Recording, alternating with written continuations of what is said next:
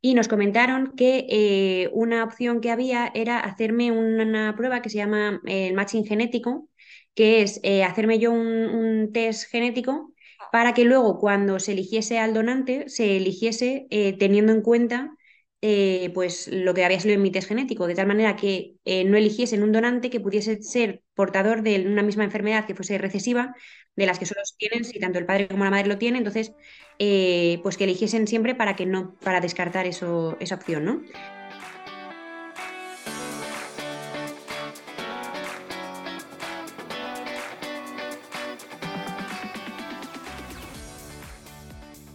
Bienvenida al podcast de de Fertilidad He creado este programa para que tú y yo podamos escuchar diferentes historias contadas en primera persona sobre las diferentes formas de crear una familia.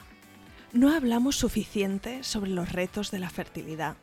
Damos por hecho que cuando estemos listas para tener hijos será fácil, pero no siempre es así. El camino puede ser largo, caro, confuso y lleno de dudas, desilusiones y dolor.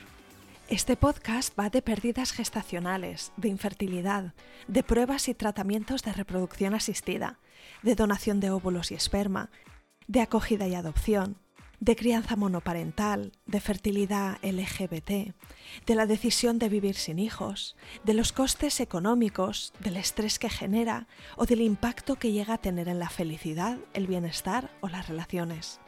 En definitiva, este podcast va de las formas menos tradicionales de formar una familia y cubre todas las experiencias sin filtros ni prejuicios.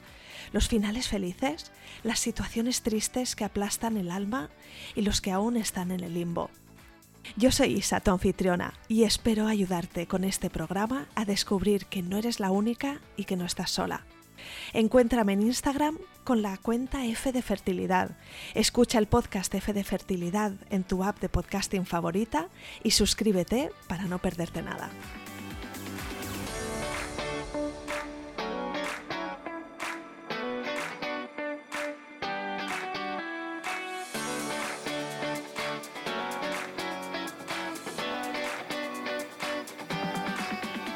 Hoy te traigo el relato de Irene y Juliana, mamá y mami de su niña azul. En el episodio de esta semana de Fe de Fertilidad tienes la primera parte de su historia y su experiencia con la reproducción asistida. Y en el episodio de esta semana de Planeta Parto tienes la segunda parte, donde nos cuentan cómo fue el embarazo y el parto. Irene es estupenda y nos cuenta en todo detalle los temas prácticos como la medicación, el banco de semen, el matching genético y la inseminación artificial. También escucharás de vez en cuando a Juliana que nos da su visión. La realidad es que su experiencia fue buena, pero quedó un tanto empañada por la interacción con los profesionales sanitarios. Aquí empieza el episodio con Irene y Juliana.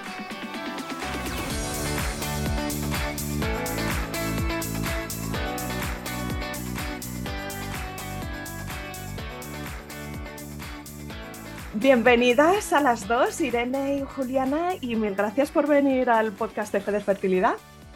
Bueno, muchas gracias a ti por la oportunidad de, de contarnos historia.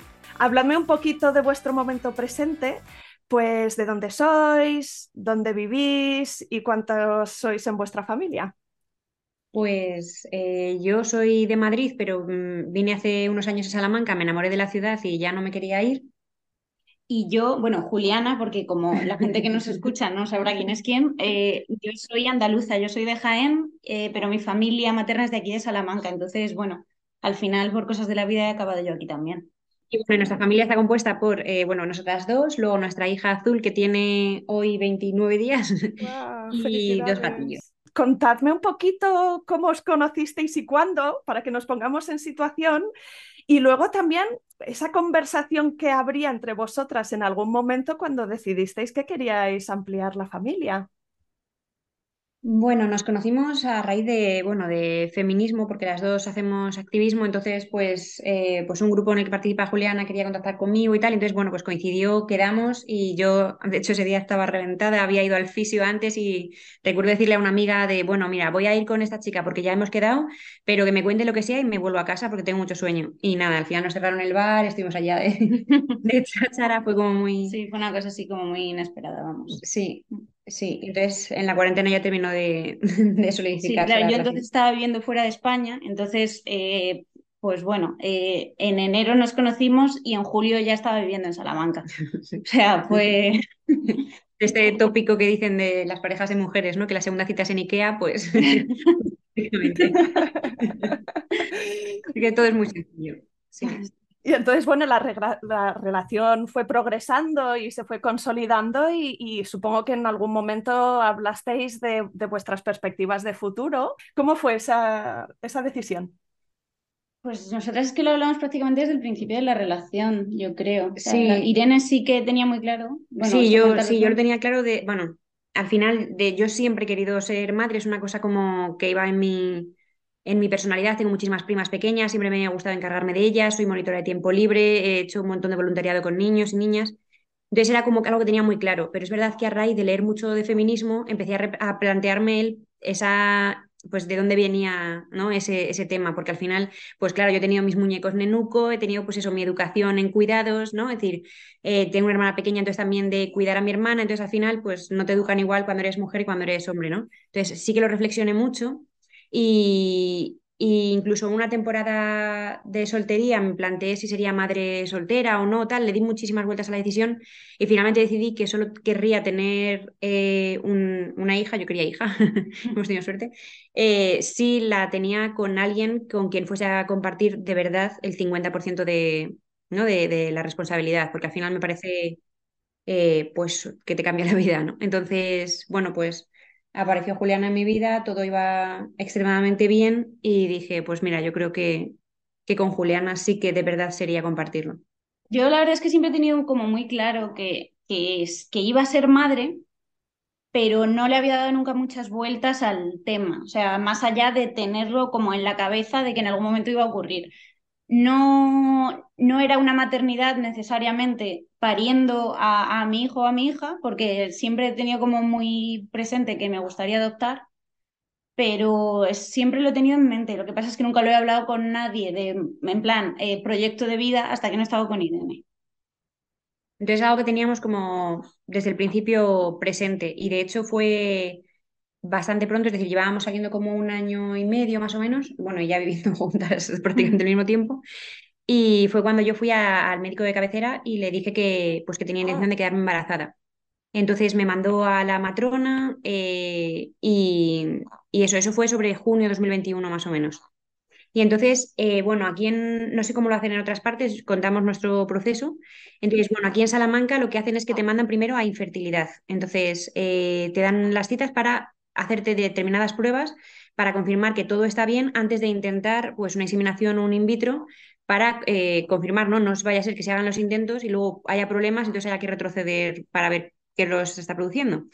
Entonces, eh, la primera cita en infertilidad nos la dieron eh, no mucho después, pues como unos cuatro meses o así después, más o menos. Mm, y, entonces en esa cita, que la doctora, por cierto, fue majísima, eh, Genoveva, eh, nos explicó un poco todo el proceso eh, y nos dio, vamos, nos dio volante para, para hacer una analítica completa de hormonas, etc. Y bueno, yo tenía un tema de que no sabía si mi abuela podía haber tenido algún tipo de enfermedad genética de no sé qué, entonces me dio como un poco de tiempo para investigar si encontraba algo, que al final quedó en nada pero por eso no nos dieron ninguna cita en septiembre, nos dieron ya cita en octubre. Entonces fue eso de agosto a octubre, es decir, un par de meses.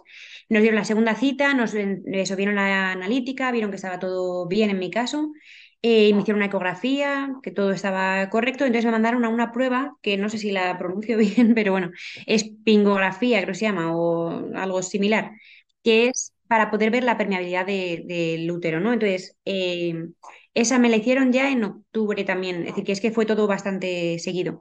Y eh, bueno, esa prueba, por si alguien no la conoce, bueno, pues te, te ponen un contraste para, y lo van viendo con el, vamos, entiendo que con un ecógrafo, para poder ver si el, eh, este líquido que te, que te introducen puede, llega hasta las trompas o no llega hasta las trompas uterinas, ¿no? Entonces, bueno, pues en mi caso sí que está todo bien. Sí es verdad que esa prueba me resultó bastante molesta, diría, no dolorosa, pero sí un poco desagradable. Y, bueno, ¿Cuánto duró más o menos? no fue, no fue largo, es decir, el tiempo que estuve dentro, porque bueno, aquí, eh, bueno, en general en todas partes, el tema de te dan la cita una hora y luego la hora que te atiendan es totalmente otra. Pero bueno, eh, pero luego el propio tiempo dentro, pues no sé si llegaría a 15 minutos, es decir, es bastante rápido. Lo único que sí que tuve eh, un problema y es que me exigían llevar ese día en el hospital una prueba de embarazo negativa. Entonces me decían que me la tenían que hacer en el centro de salud, pero en el centro de salud me decían que ellos no me lo tenían que hacer. Entonces, claro, ese día, pues mm, bastante antes por la mañana, estuve peleándome con el centro de salud, llamando al hospital, llamando al centro de salud, llamando tal, porque nadie me sabía decir quién me tenía que hacer la prueba de embarazo. Yo decía, pero vamos a ver, es que no puedo estar embarazada. Me decían, no, pero hay que hacértela. Yo, pero vamos a ver, si mi pareja es una mujer y estoy haciéndome esta prueba para poder embarazada, entonces es que es imposible que esté embarazada, pero bueno, quiero decir, yo si lo queréis, digo, me lo compro en una farmacia, no, no, no, tiene que ser de centro de salud. Y yo decía, bueno, pues que me la haga alguien. Entonces, bueno, tuve unas discusiones con la enfermera del centro de salud. Bueno, y con la preocupación de que no se cancelara esta otra prueba que... Justo, efectivamente, de no, es que al final no me hacen la prueba, no me, no me la... No, y ya me tienen que retrasar la espingografía, esta como se llame, eh, y a saber entonces cuánto más tiempo vamos a estar así, ¿no? Entonces, bueno, eso fue un poco tostón, pero bueno, al final, insistiendo mucho en el centro de salud, lo conseguí. Y bueno, me lo hicieron casi como favor, que me hacían la prueba en plan de, bueno, yo te la hago, pero no te la debería hacer. Y yo, bueno, vale, que discutáis entre vosotros, que yo no tengo la culpa como paciente. Pero bueno. Es importante, ¿no? En el momento que lo necesitamos, saber defender un poco nuestros intereses y, bueno, Sí, pero es que entonces te comen. Quiero decir, de hecho, nuestra historia está plagada de, de peleas. De, peleas. ha sido una pelea continua. Sí, la verdad es que nuestra experiencia ha sido muy buena en, por ejemplo, tanto en la propia inseminación como en el embarazo, pero no gracias al personal sanitario. La verdad es que hemos tenido bastante mala suerte. Eh, y eso que ha ido todo, ah, vamos, muy bien en la primera, pero uf, ha sido muchas peleas, muchas peleas. Entonces, bueno, como ya salió bien la espingografía, nos, nos, ya directamente fue por teléfono, me dijeron que había salido todo bien, entonces que no me mandaban otra vez una cita, sino que directamente ya me mandaban a Valladolid, porque en Castilla y León eh, reproducción asistida solamente lo tienen eh, en Valladolid. Entonces, bueno, pues es como tienen centralizado esto y claro, pues es una movida porque está haciendo 30 kilómetros de Salamanca. Entonces, pues nos ha costado un montonazo de viajes a Valladolid y de vuelta. Que por suerte no vivimos en Burgos, porque claro. hubieran sido 250, pero... Sí, ha sido... Ah, sí, es un tostón. Entonces, bueno, ya eh, el día 1 de febrero nos dieron la cita para Valladolid, es decir, que fueron pues cinco, sí, cuatro o cinco meses más tarde. Y eh, en esa primera cita, que fue de estas citas que tampoco sirve para mucho, simplemente nos dijeron, nos, nos, vieron un poco pues cuál era nuestro perfil, que no había tenido intentos de quedarme embarazada antes que hubiesen sido negativos, que no era este nuestro caso. Y entonces nos mandaron a, más nos dijeron que en nuestro caso probaríamos inseminación. También por mi edad, yo ahora tengo 31, en ese momento tenía 30. Eh, veían, bueno, pues que en principio no, no había necesidad de, someterme a una in vitro. Y una cosa que yo sí que pregunté, porque me importaba mucho, era si existía alguna opción de que no me tuviesen que hormonar, que fuese algo, pues directamente la jeringuilla con el semen y ya está. Y me dijeron que no, porque al final es un proceso caro que cubre la seguridad social. Que por cierto, esto es importante. Em, esto todo lo ha cubierto, nos lo ha cubierto la seguridad social. Hablaremos de unas pruebas específicas que hemos pagado nosotras, pero todo lo demás lo cubre la seguridad social, que ahora está un poco en las noticias de si se está poniendo ahora la medida o no, pero nosotras no hemos tenido ningún problema y desde el principio hemos constado como dos mujeres, es decir, no me ha costado como yo madre soltera o algo así. Sí, de hecho en los, en los informes médicos aparece eh, mujer del mismo sexo. Claro, exacto. Es decir, que siempre, ha, y lo ha cubierto toda la seguridad social, que esto estaba incluido.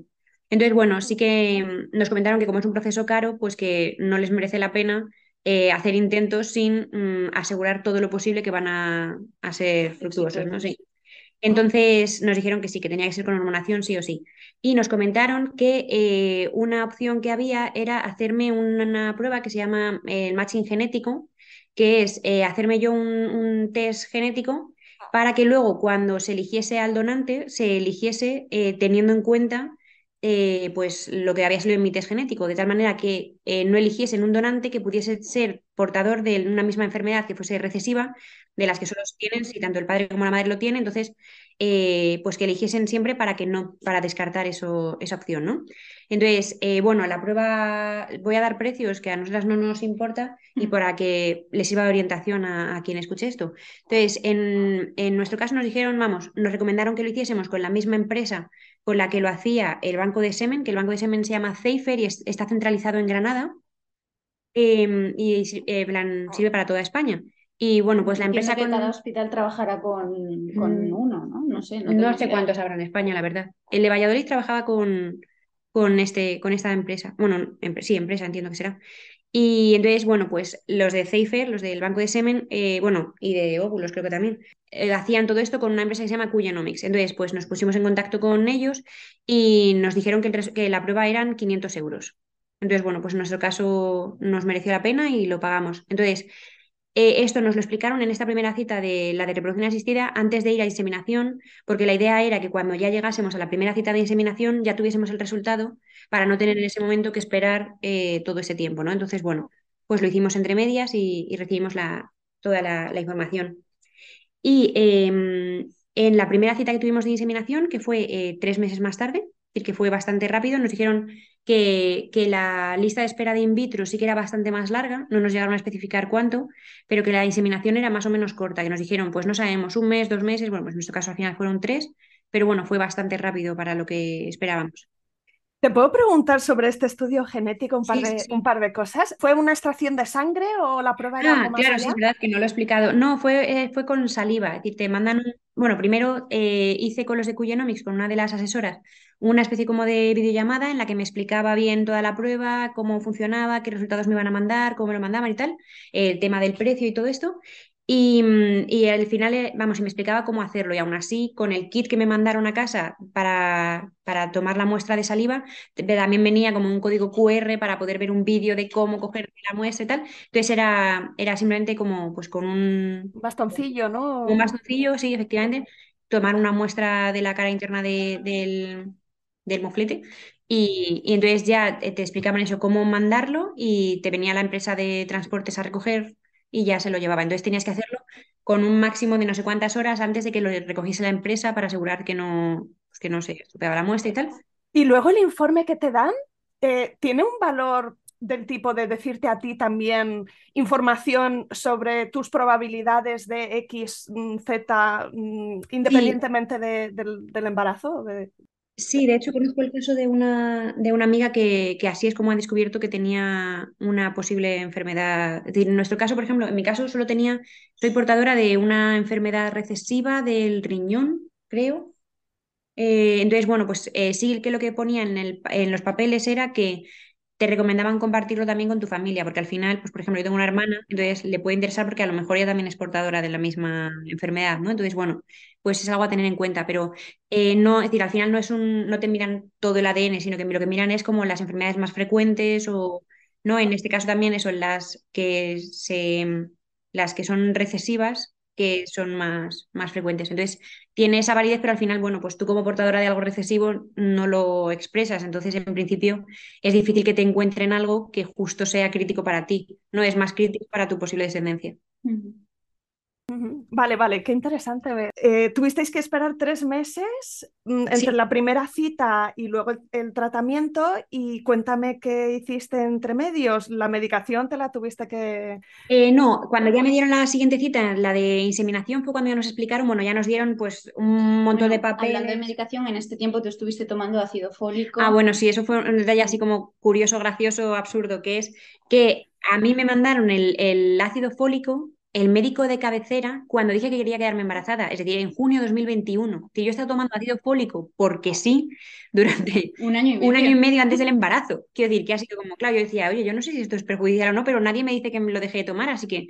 Y ya cuando se lo dije a los de inseminación me dijeron, no, hombre, ahora ya no lo dejes. Quiero decir, pues todo esto ya no te ha valido para nada, pero hombre, justo ahora que buscamos el embarazo, ahora ya no lo dejes, ¿no? Pero, pero sí, estuve tomando, claro, pues me lo mandaron desde el principio sin tener en cuenta los tiempos que iba a haber. Entonces, bueno, fue un poco absurdo, pero, pero sí. Entonces ya en la primera cita de inseminación, que en nuestro caso fue el 1 de abril de 2022, em, eso ya nos dieron un montón de papeles de información, el consentimiento informado, eh, una especie como de folleto con dudas frecuentes y con información que yo me lo subrayé y todo y luego iba con todas las preguntas a, a la consulta como una friki.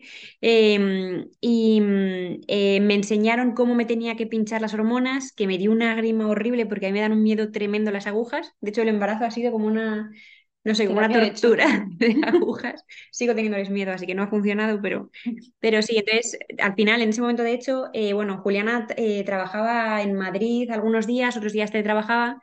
Y claro, dijimos, pues es que algo hay que hacer porque yo no voy a ser capaz de pincharme, es que solo de pensarlo me muero. Entonces al final, bueno, pues consiguió teletrabajar unos días más para poder ser ella la que me pinchaba porque yo, vamos, me da un pavor. Y es que eso, cuando me dijeron, sí, con una especie como de almohadilla, poniéndomela como si fuese en la zona de la tripa y pinchando con la jeringa en esa almohadilla y era como, uy, me estoy poniendo mal. Y eso me tengo que pinchar a mí todavía. Y para Sí, ti, sí. Juliana, eh, hacer pinchazos a otra persona. Sin más, la verdad, o sea, el primer día muy nerviosa. sí, estaba nerviosa porque no quería hacerte daño y porque tú también estabas muy nerviosa. Sí. O sea, como yo sé que a ella le da pánico, yo pues quería que sufriese lo menos posible. yo digo, Irene, no montes el pollo, no montes el pollo. Ay, Dios mío, Pero Dios yo la Dios verdad es que no soy nada aprensiva. En plan, he curado heridas, en plan de cirugías a gente que, pues de mi familia y eso no, no es algo que me dé a mí. Yo- yo- yo- No, de hecho, bueno, con todo el relato, la verdad es que Juliana aprensiva está claro que no es. No. Pero, pero vamos, entonces eso, me enseñaron eso, cómo tenían que ser eh, los pinchazos, nos explicaron un poquito cómo era. Y otra cosa para la que queremos incidir, porque para nosotros fue una de estas cosas de, bueno, que es el tema de la receta de las hormonas. Entonces nos dijeron, vale, la receta de las hormonas son estas, que por cierto, en mi caso, como era un primer intento, me dijeron que lo mínimo de medicación, entonces en mi caso fue Benfola, eh, y luego... eh, Diez, diez pinchazos, uno al día de Benfola. Sí, y siempre tenía que ser a la misma hora. Y luego ya, eh, que ahora hablaremos sobre eso, el de Ovitrel, que es para la ovulación. Entonces, bueno, eh, nos dijeron, vale, pues podéis ir eh, yendo a comprarlas, que el tema es, claro, que si tú las compras sin receta, son bastante caras, son como 200 euros. Y con receta se te quedan, pues no sé si eran, pues no sé si eran 10 euros, que era una diferencia muy, muy grande. Entonces nos dijeron, claro, pero la receta hay que visarla. Y yo pensé, ¿qué es eso? Es decir, ¿qué significa? No entiendo. Entonces, bueno, pues al final teníamos que ir al médico de cabecera con esa hoja de que me habían mandado esas hormonas específicas Hmm. y eh, el médico de cabecera hizo no sé qué gestión con alguien del centro de salud que era quien tenía que comprobar, pues no sé exactamente el qué, eh, para poder hacerme la receta. Y el tema era que el visado valía solo 24 horas. Entonces, Sí. eh, limitaba un montón, a la... porque conocíamos a las chicas de la farmacia y nos hicieron el favor. Bueno, espera, espera, espera. todo Bueno, esto. que me estoy Claro, el tema es que nos dijeron, nada, eso tranquilamente, os aconsejamos que lo cojáis ya cuando justo vaya a bajarte la Esto en. Valladolid, ¿vale? En, en la consulta. Claro, es decir, que, que, que os damos esto y tranquilamente, que yo dije, bueno, voy a ir pidiendo la cita en el centro de salud porque como luego la dan para varias semanas, prefiero no pillarme los dedos. Porque la idea era empezar con el primer pinchazo, tiene que ser con el primer día de regla, el primer día de menstruación. No, perdona, entre los días 1 y 4, perdóname. Entonces era que cuando me bajase la regla tenía que volver allí a una cita, me decían que adelante, entonces ya podía empezar a pincharme. Era eso, justo. Entonces empezaba eso, entre los días 1 y 4, cuando ya nos dijesen. Entonces, claro, nos dijeron, nada, nada, eso ya, eh, os aconsejamos que la compréis ya cuando se esté acercando la fecha, por no tenerlas en casa, que al final tiene que estar en la nevera, no sé qué. Dijimos, ah, bueno. Pero bueno, justo iba a coincidir que venía Semana Santa. Entonces yo, que soy una angustias, y menos mal, eh, dije, bueno, yo voy pidiendo me- la cita con el médico de cabecera, que me vayan haciendo esto. Entonces, bueno, pues al final la, la receta me la estaban haciendo electrónica, pero no se cargaba bien en la aplicación porque tarda no sé cuánto tiempo en ponerse en la aplicación, pero solo dura 24 horas. Entonces, al final estuvimos con las de la farmacia, que efectivamente eran majísimas, viendo que no, no les aparecía, que les aparecía inactivo, luego volvíamos a las horas y entonces ponía que ya estaba caducado, entonces no sé qué, y al final nos dijeron, mira, te las vamos a dar porque os conocemos, entonces toma, que no te vayas a quedar sin pincharte, o sea, que pierdas un ciclo solo por, por esa tontería y ya vemos cómo lo arreglamos. Entonces todo eso con llamadas otra vez al centro de salud de, oye, que lo- la receta se ha vuelto a, a inactivar o se ha vuelto tal, y volviendo a intentar ponerla hasta que dimos con, con la tecla.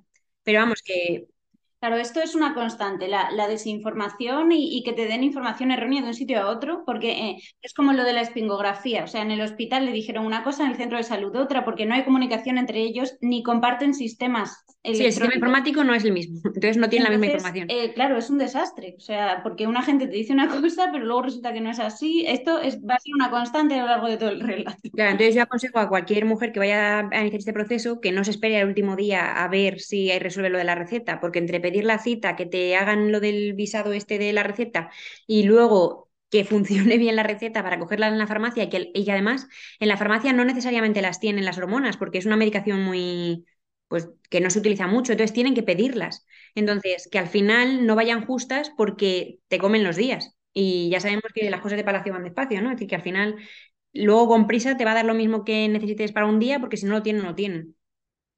Entonces, ahí sí queríamos incidir porque en nuestro caso dijimos, bueno, pues menos mal que yo soy una angustia y me puse a mirarlo de antes porque si no nos hubiésemos quedado efectivamente sin ese ciclo. Entonces, eh, bueno, em, ¿qué más nos enseñaron en esa cita? Yo creo que ya está, que ya nos explicaron eso, un poco el proceso y nos dijeron que cuando me bajase la regla, que llamase para, bueno, que ese es otro tema, y es que, bueno, en Valladolid, en el hospital, el tema de las citas es una locura porque solo la puedes pedir de forma presencial entre las ocho y media y las once y media para ese mismo día que empiezan las citas a las doce y media. Entonces, claro, viviendo en Salamanca. Está todo centralizado en Valladolid, es decir. Eh, ¿Qué pasa? Pues que en teoría me tenía que bajar la regla el sábado, después, justo después de Viernes Santo, pero me bajó el viernes. Entonces, claro, yo hice el cálculo y dije, ostras, si teníamos pensado ir el martes, porque nos dijeron, el lunes mejor no, que hay mucho jaleo.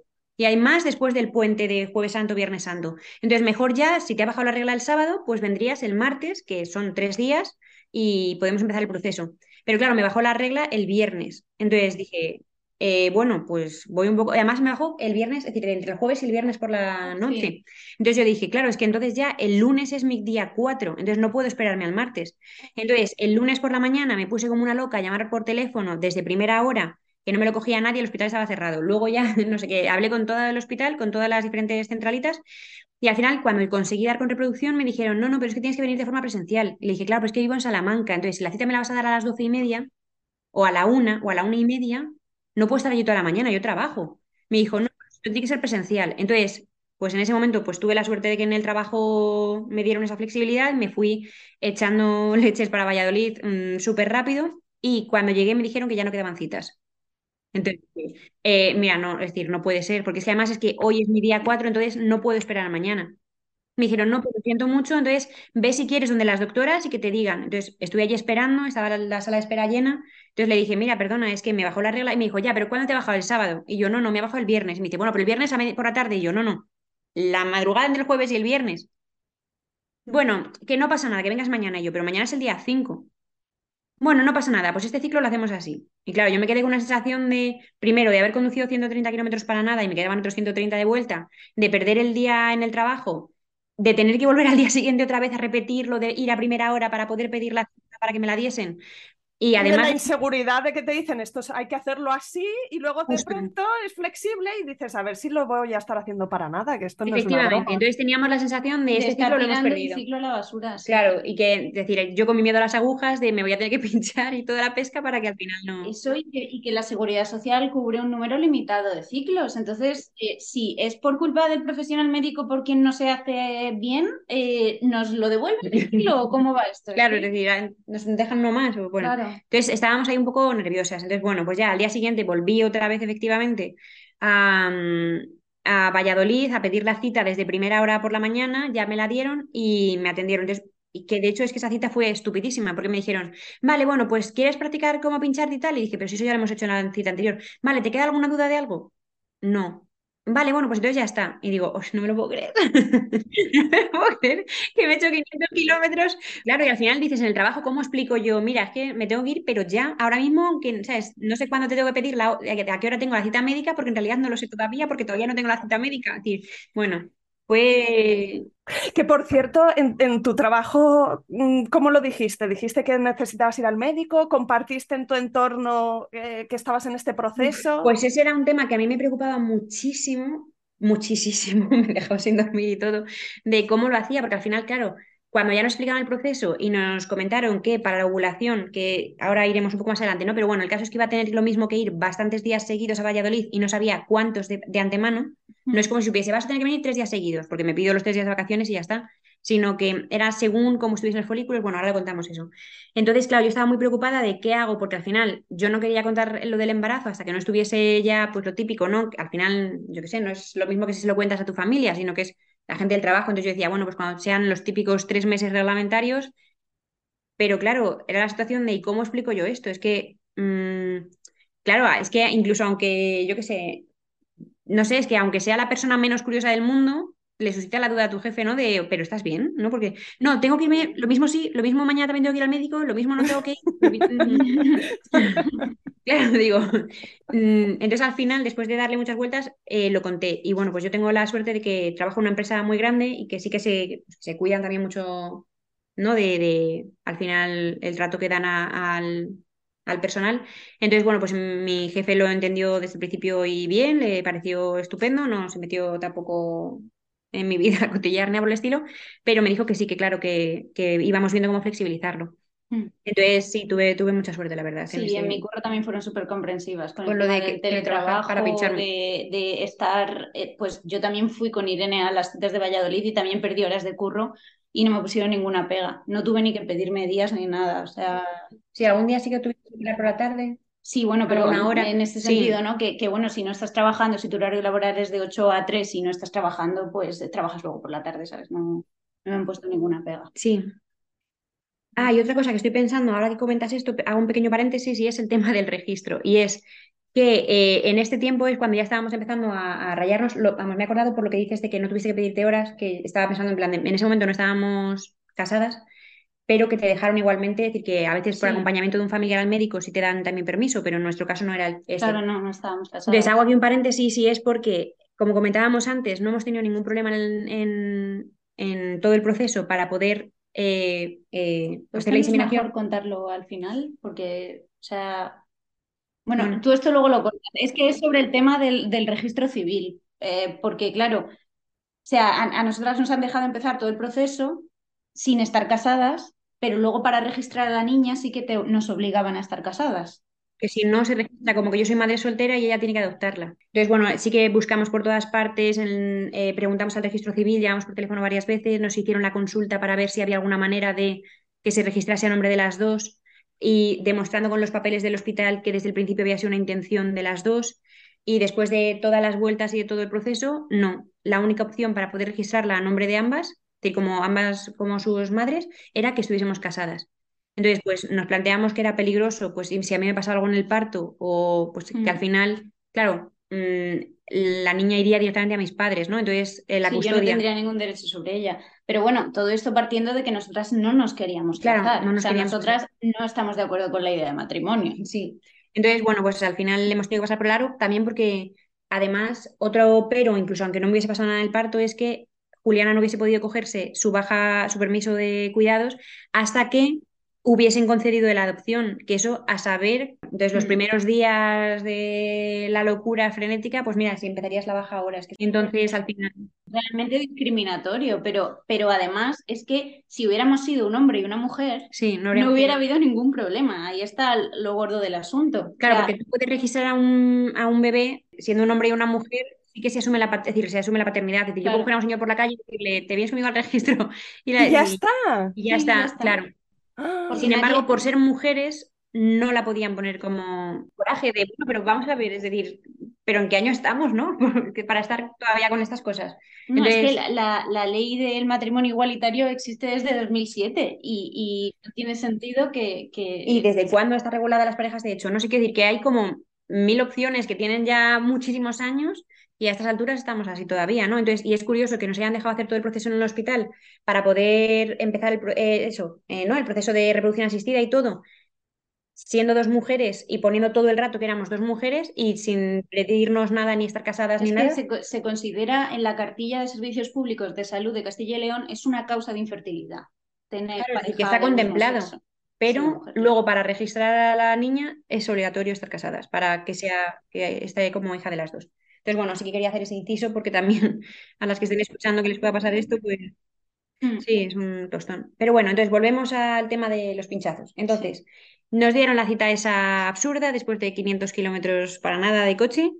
Y, mm, y entonces ya esa noche fue cuando empezó eh, Julián a pincharme. Entonces lo que nos, lo que nos comentaron en el proceso y que venía en los folletos de información era que tenía que pincharme durante eh, unos días, no se sabía exactamente cuántos iban a ser, porque eh, justo más o menos cuando se calcula que sería la ovulación, un par de días antes había que ir al hospital para que me viesen con una ecografía cómo estaba en ese momento eh, sí. Efectivamente, entonces en ese momento determinan si creen que ya están preparados porque ya se han estimulado lo suficiente o si todavía hay que estar un poquito más. Entonces decían que podían estar hasta tres días más, que sería ir un día, ver que todavía no están, ir al día siguiente otra vez, ver que todavía no están, ir al día siguiente y ya.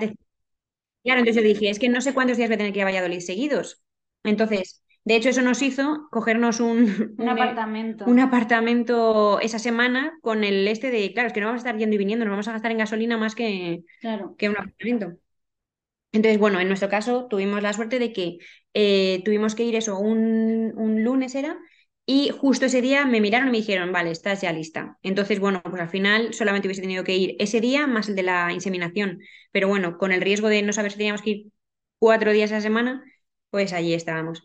Entonces, em, lo que te dicen es eso, que cuando ya estás lista, te dicen a qué hora exactamente esa misma noche tienes que ponerte el Ovitrel, que es eh, la otra hormona que es la que induce la ovulación. Entonces, tiene que ser 36 horas exactas antes de, de, La inseminación. de la inseminación. Entonces, pues en mi caso, como me iban a hacer la inseminación a las 11 de la mañana del miércoles, pues me lo tuve que pinchar a las 11 de la noche del, del lunes. Y esa jeringuilla, por cierto, las jeringuillas están súper bien, la verdad, porque que están, están un poco hechas a la prueba de... De tontos. Sí, y que están, pues eso, tienes que elegir, por ejemplo, la benfola, la, la cantidad, que en nuestro caso era lo mínimo, no te deja apretar más de lo que ya está, una vez que ya está apretado ya no te deja volver a sacarlo ni volver a hacer nada, decir que está todo muy pensado y, muy para la seguridad.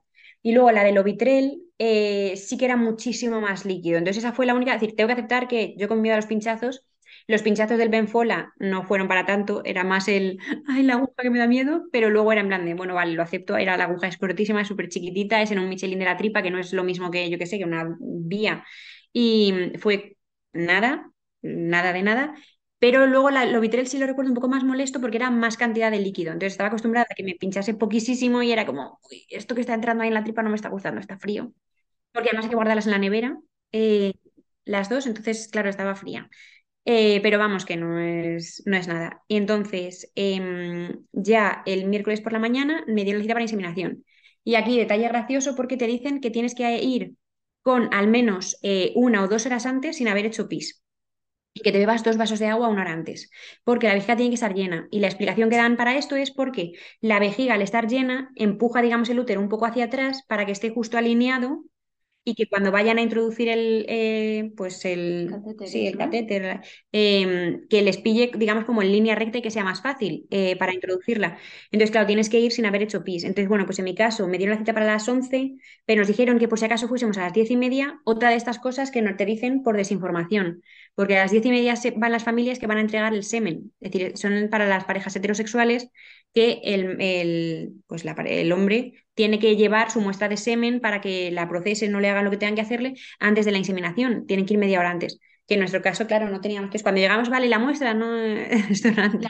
La mujer la tenéis vosotras. La tenemos otras. Que, que esto eh, también estaba incluido con la seguridad social, porque un- una pareja de mamis que estuvo en el podcast, que se hicieron el proceso en, en Madrid, esto fue lo único que tenían que pagar, ¿no? La, la muestra y. Sí, y en nuestro caso no, es- nuestro caso está cubierto por la seguridad social. Em, Supongo que depende de cada comunidad. Exacto. Y, eh, por cierto, importante sobre el tema del donante es que, porque es una cosa que nos ha preguntado muchísima gente, y es, no, obviamente no te dejan elegir nada, eso está súper regulado, pero lo que sí que nos hicieron fue tomarnos datos del aspecto, vamos, de, las características físicas de ambas, que eso nos pareció muy curioso, para elegir un donante se supone que es que se parezca a quien la va a gestar, pero en realidad nos surgieron Claro, de las la, dos. la ley de reproducción dice que tiene que parecerse a la, a la madre que va a gestar al bebé, pero a nosotras anotaron datos de ambas y de hecho el donante tenía el pelo rizado. Claro, entonces pues sí que nos dijeron, pues eso, pues moreno, porque las dos tenemos pelo oscuro, eh, los ojos también, eh, bueno, oscuros como los míos, los tuyos son claros, pero dijeron, vale, pelo rizado, entonces nos pareció muy curioso. Entonces ese día nos dieron una hoja con eso, solo las características de pelo, ojos, altura, grupo sanguíneo del donante, es lo único que, la única información que se tiene al respecto, no tenemos nada más información, ¿no? Y en Mm. nuestro caso sí que ponía lo del matching genético, es decir, que lo habían elegido de acuerdo a, eh, o teniendo en cuenta mi, mi análisis genético. Entonces, eso, llegamos bastante pronto a la cita, media hora antes, yo ya me estaba haciendo pis, soy una la típica persona que no aguanta nada hacerse pis, que estoy todo el rato ahí con el baile de San Vito, y estuvimos ahí aguantando en la sala de espera y a las 11 no nos llamaban y no seguían sin llamarnos y yo decía, ay Dios mío, o sea, es que me muero, es que me muero aquí. Y ya no tenía ni preocupación de si tenían que ser 36 horas exactas, porque fueron 36 horas y media, porque al final nos llamaron a las 11 y media, pero yo ya estaba tan preocupada de, es que al final voy a hacer pis y me van a decir que entonces no vale, bueno, estaba que no aguantaba. Y a esa, en esa consulta no dejaron entrar a Juliana, entré yo sola. Mm. Entonces sí que, vamos, entré me, y nada, me con... Pero fue un momentín. Fue, no tardó nada. Mm. Y entonces con el ecógrafo eh, apretaban para, para poder ver cómo iba y yo decía, mm, le voy a hacer pis en las manos. Es y yo creo que, de hecho, solté que hay como un gemido de... me muero aquí. Y, y no, al final no sé, decir, sigo sin saber cómo conseguí aguantarlo, nadie lo entendemos. Se lo dije luego a toda mi familia, todo el mundo en plan, de, no puede ser que hayas aguantado. Lo, lo de menos era la inseminación, en plan, pero has aguantado. Sí. Y, y entonces nada, pues al final es eso, una especie como de, digamos, como una jeringa con una cánula un poco más larga, entonces lo introducen, además con mucho cuidado, fue una cita, eso fue muy fácil, eh, eh, por el cuello del útero y lo, y lo depositan dentro de- del útero. Ah, bueno, y cuéntalo de la movilidad, que eso fue muy gracioso también. Ah, sí, eso, que nada más sentarme en el caballete ese horrible con las piernas para arriba y no sé qué, me dicen, ay, el semen de muy buena calidad, ¿eh? Y tú, Em, eso Espero. Claro, y pensé, hostias, a ver si me van a ponerlo de otro paciente. Quiero decir, claro, a ver si se piensan que lo hemos traído en un bote. En plan, claro, porque es- dices, es que esto da para serie, ¿sabes? En plan, que me he inseminado con el semen de otra persona. Entonces, claro, le dije, "Eh, perdona, pero era donante. Y dice, ah, sí, sí, sí, sí. Y yo, me llamo Irene Gil, ¿vale? Tienes mi nombre, ¿no? Es Sí, ¿no? Sí, sí, sí, tranquila, tranquila, sí, donante, donante. Y yo, que he hecho matching genético, digo, a ver. Sí, sí, tranquila, tranquila. Y yo, imagino. Entonces, claro, me quedé ahí como diciendo, ostras, ostras, a ver si vamos a tener aquí un jaleo. Sí, sí, Hay una serie que va sobre eso, seguro. Y, y luego además el siguiente paciente que le corresponde la Claro. paternidad de la pareja. Vaya lío. sí, sí. De hecho, es una broma, pero yo creo que, eh, que deben tener muchísimo cuidado con esto, porque Sí, es- espero.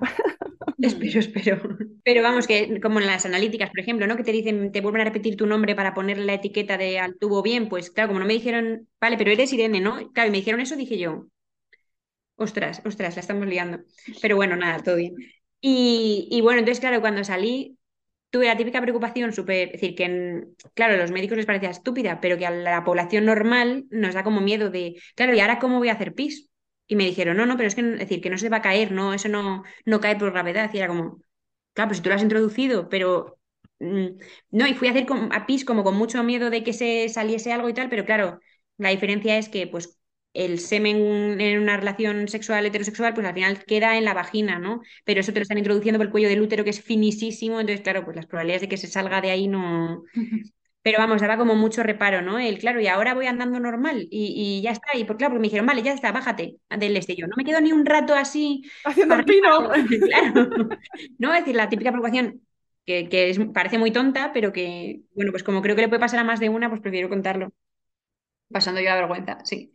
Y es que en general, en todas las citas que tuvimos de reproducción asistida, incluida esa, Mm. hablaban todo el rato asumiendo que iba a ser que no.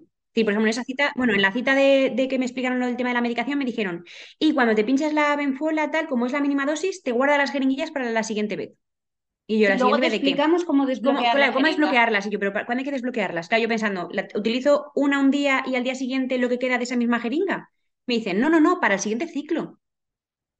Ah, ah, claro, es decir, era todo el rato hablaban, pero sin poner en contexto, ¿no? Sin explicar. Por hecho que iban a ser Claro, que era que no. infructuosos. Sí, todo el rato como que iba a ser que no. Sí, claro, en nuestro caso, eh, pues bueno, no nos, no nos afectaba especialmente el tema, pero entiendo yo que si hubiera sido una mujer que lleva yendo cuatro meses seguidos ya y que no paran de hacerle ese tipo de comentarios, debe ser muy desmoralizante, ¿sabes? Sí, porque era todo el rato eso, hablando, eh, incluso eso, cuando me hicieron la inseminación me dijeron, bueno, pues cuando te baje la regla pides cita.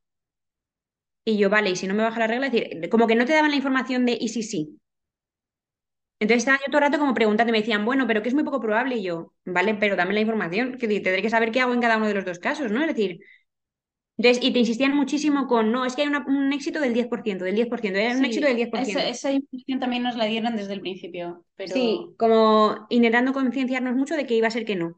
Entonces, bueno, en nuestro caso sí que fue esa vez a la primera, también porque nuestro perfil no es el típico que tienen allí. Al final somos una pareja de mujeres, no somos una pareja heterosexual. No lo hayamos intentado durante muchísimo tiempo que no funciona y ya llegas a Sí, tú infertilidad. no tienes un diagnóstico de infertilidad Claro, claro, justo. es una infertilidad por otros motivos, ¿no? social que claro, justo. necesitas reproducción asistida pero no tienes infertilidad, ninguna de las dos claro, lo tenéis. Claro, entonces imaginamos que como la inmensa mayoría del público que tienen ellos es gente que ya lo está intentando en casa y que no le está funcionando. La media de edad también yo creo que es más baja. Sí, más alta. O sea, sí, la, tuya es más baja que la media. Claro, justo, entonces eso, entre que, pues eso, eh, mi edad, que, que estoy completamente sana, no he tenido ningún proceso y además eso, que no es que lo hubiese intentado y no me hubiese funcionado, pues la verdad es que yo decía, hombre, y es que qué probabilidad hay de que no salga, ¿no? Pero bueno, pues en ese caso, pues sí que, que salió. ¿Y la beta espera para vosotras cómo fue? Pues eh, a ver, yo, eh, a mí me interesa mucho y me gusta mucho todo el tema del ciclo menstrual, de las hormonas, todo esto. Además, bueno, pues yo soy bióloga, entonces es una cosa que me, que me ha llamado siempre muchísimo la atención y, eh, también a raíz del feminismo, de, pues eso, ¿no? De entender nuestros cuerpos y tal. Entonces, yo sí que llevaba un seguimiento súper exhaustivo de mi ciclo menstrual, de mis estados de ánimo, de las sensaciones, de todo, de hacía muchos años. Entonces, yo, es decir, que es que sé que se supone que no lo puedo haber sentido, que como mucho, es que no sé, pero yo sí le dije a Juliana, yo creo que me, estoy embarazada. Porque no noto para nada lo que suelo sentir en premenstrual. Es decir, no estoy ni con el ánimo, ni con el cansancio, ni con las sensaciones, ni.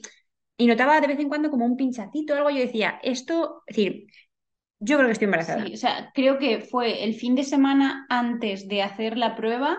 Eh, ya tú me dijiste que yo estoy embarazada. Sí, sí, yo creo que lo estoy. Mm. Y dije que luego a ver si lo, ¿sabes? Lo mismo luego hago pis en el palito y resulta que no. Pero Mm, yo no tengo la sensación de estar en, premenstrual, para nada. Entonces, la prueba me, la, decir, me tendría que haber bajado la regla el día 12 de mayo y me dijeron que me la hiciese si me faltaban, en plan, si me tardaba la regla en venir dos, tres días, que ya me la hiciese. Pero claro, eso es una, una cagaprisas. Entonces estábamos, eh, pues eso, en plan de, claro, y si me la puedo hacer ya y no me la puedo hacer ya y no sé qué. Y entonces empezamos a investigar sobre todos los proyectos que hay en el mundo y no sé qué. Y encontramos estos de Clear Blue que te dicen hasta unos días antes entonces investigamos todos los modelos que había y al final nos compramos uno. Eh, y efectivamente dice pisen el palito. Entonces, que de hecho en ese día Juliana estaba en Madrid porque le tocaba trabajar de forma presencial y yo estaba en Salamanca. Entonces quedamos a una hora súper pronto por la mañana, bueno, no sé qué serían las 6 de la mañana, porque luego íbamos a trabajar para llamarnos, para hacer en videollamada y verlo juntas. Porque claro, queríamos compartirlo juntas, pero era como, claro, pero esperamos a pasado mañana que vuelvas. Dios mío. Entonces, em, bueno, pues, pues de hecho grabamos la videollamada que luego no se grabó el audio, fue una lástima porque habría sido muy bonito.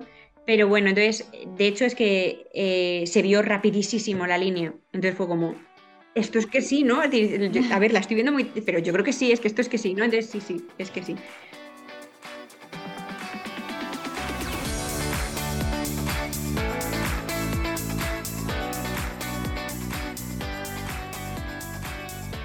Aquí acaba este episodio. Si te ha gustado, quiero pedirte tu ayuda. Ayúdame a dar visibilidad a historias como la de hoy. Recomiéndale a alguien el podcast F de Fertilidad.